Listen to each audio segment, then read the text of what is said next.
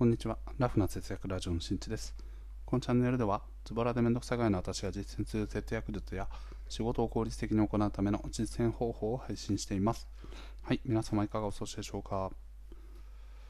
ということでね、今回はフリートークですね。自分が親父になったなというお話をしていきたいと思います。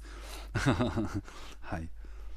ね、早速本題ですけれども、はい、私ですね、今年、今現在ですね、37歳ということで、まあね、俗に言う、昔の定義で言うとですね、40歳が初老というように言われているようにですね、もう間もなく初老と、アラ、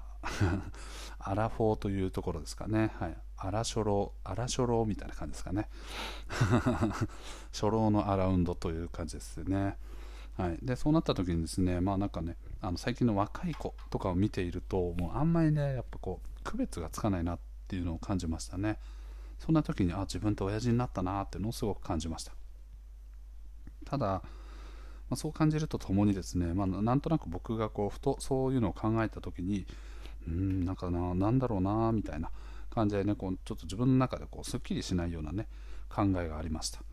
それは何かというとですね、ここ近年はですね非常に考え方の多様性とかねこういろんな言葉で言われてますね。ダイバーシティとか。という感じでですねいろんな価値観だったりとか表現っていうのがすごく多様化してきている。従来であればねこうなんかこうグルーピングみたいなね人のその属性みたいなものがグルーピングされてたりとかするんですけどそういったところからですね新しい独自性を持ったグループが出てきたりとかそんな感じでですね本当に人それぞれの、ね、独自性っていうものがごくこうまあねあの本当に多様化していったなと価値観も含めて、うん、というのをねすごく感じます。なのでその価値観の多様化によって何が起きているかというと、まあ、従来ね当たり前のようにやられていたことが、まあ、当たり前じゃなくなってきたりとかね。それは別にあの悪い意味だけじゃなくていい意味ももちろんあってそういう感じでですね、まあ、本当にあの考え方が、ね、多様化していると言われている一方でなんかこうみんなのこう外見的なところに関してで言うとどんどんどんどんみんながねこう多様化しているというよりかはみんな同じような形になってきてるなっていうのをすごい感じました。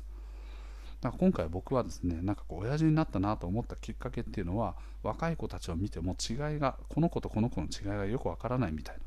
ていう感覚はあるんですけどもうそれぐらいですねみんなかなりメイクであったり服装髪型とかっていうのがもうほんとみんなね似てきてるんですよね。ましてやそれに対して今の状況からするとマスクをつけてる。メイクも全く一緒。髪型も一緒。服装も同じような感じ。でマスクつけてる。もうこうなったらねもうあの区別つかないですよね。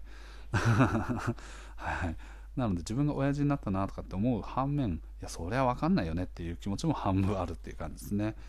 でさっき言ったように僕がなんかこうモヤモヤしてるのは何かというと考え方とか価値観だったりとか自己表現みたいなものが多様化していっている一方でそういったですね容姿の部分に関してで言うと本当にこうみんなが同じようになってきている。っていうのをすごく感じますね。うん、だからファッションとかでも同じようなファッション。例えばこうねルーズルーズなシルエットの洋服とかって多分最近すごい流行ってると思うんですけどこれはま男女問わずですけどそういった方々がですね、まあ、同じようなアイテム同じようなブランドで同じようなシルエットで、まあ、同じブランドの洋服となると同じようなカラーだったりとかで女性だけに関してで言うとメイクとかあると思うんですけどメイクとかもね一時期ちょっと前とかになると、ね、地雷メイクとかそういったようなねこうあのメイクの方法があったようにみんながみんななんか似たようなね化粧のスタイルをしてるなっていうのをすごい感じます。なのでますます区別がつかないんですけどなぜそういう価値観だったり考え方が多様化しているにもかかわらず容姿自体はどんどんどんどんこうね統一統一化されていくというかね、うん、なんで似通っていってしまうんだろうなっていうのをすごい感じました。でこれに対しての答えが別にあるわけじゃないんですけど、うん、なんか単純に、うん、なもはやねそうなってくると考え方すらも多様化してないんじゃないかなみたいな感じのねあの考えにも至ってくるんですけど、うん、なんか皆さんもそういうの感じないですかね？例えばさっき言ったように女性の場合メイクだとそういった系統傾向があったりとかあと男性とかでいうと髪型が結構似てる人ってすごいいっぱいいると思うんですよ。でここ最近なんか僕はあんまりそのトレンドの髪型とかわかんないですけどなんかこうスパイラルパーマっていうようなねこうちょっとこうチリチリっとうねうねっとしたような髪型。で横とか後ろとかをかなり2ブロックみたいな感じであのしっかりとこう刈り上げをしてっていうような髪型。あのすごいめちゃくちゃ見るんですよね。これあのヘアカタログだけじゃなくて街歩いててもすごい見るんですよ。で2ブロックに関してで言うとこれはまあ僕はあの一部致し方ないと思ってます。で僕自身もあの少なからず2ブロックっぽい髪型をしてるので、はい、ここは肯定します、はい、自己用語じゃないんですけどこれはまあなんでかっていうとね顔のこうシルエットに対して2ブロックをすることによってそのシルエットとのバランスを取りやすいっていうことが少なからずあるんですね。なので顔と顔の大きさだったりとかそういったものとかを考えていった時に、まあ、そういうものをぼかしたりとか、ね、あの顔がの形が気に入らないよといった時に、まあ、そういったものをこう、ね、あ分かりづらくしたりとか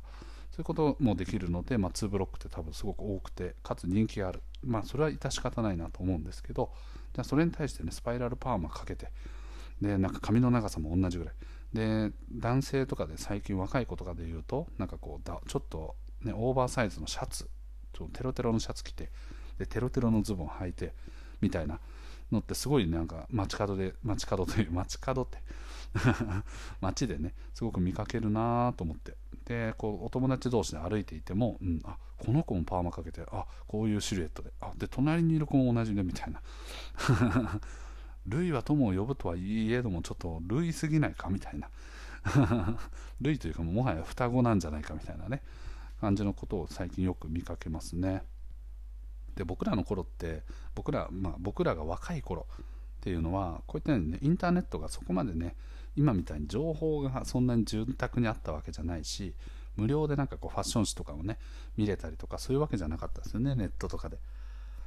からそういったようにですねなそういう中からやっぱりこう情報をね敏感にキャッチしている人とそうでない人とかあとは洋服のテイストみたいなものが結構ね明確に分かれたりとかしていた。で特にファッション誌とかなんかでもこうそういうねあのちょっとこうイケイケなねこうヒップホップっぽい感じの格好とかストリート系だったりとかこうスリム系だったりとか。雑誌がそういう系統が違うのでなんかみんなそれぞれねこう気に入ったような系統の雑誌を手に取ってでそういうファッションをしていくみたいな感じのこと多分ねすごくあったのでそのジャンルのかぶりとかね多分まあ当時からあったのかもしれないんですけどなんかこう人とのかぶりっていうのはそんなにあんまなかった気がします。あの今ほどはなかったっていう表現ですかね。なので街を歩いていてもこう友達とかと遊んでいてもあこの2人すごい格好似てるみたいなペアルックなんかなみたいなことって多分ほぼほぼなくて、うん、なので今の子たちを見るとそういうペアルックなんかなみたいな。そういうテーマなんかなみたいな思わせるぐらい似てるような髪型だったり服装だったりメイクだったり。っていうのをなんかよく見かけるのでなんかああ時代だなっていうのをすごい感じましたね。それもこれももしかすると情報が多いとかね。情報をそういうファッションとか外見に対する情報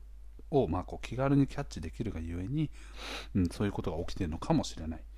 ね、その真相は定かではないんですけど、まあ、今と昔やっぱ時代って違うんだなってことをつくづく感じました。ということでねこういうことを語っていること自体が非常に自分は親父になったなと。いうことをね強く感じさせてる出来事でございました。はい、今回はね誰得会だという感じでございますが、はい、最後まで聞いてくれてありがとう。また聞いてね。バイバーイ。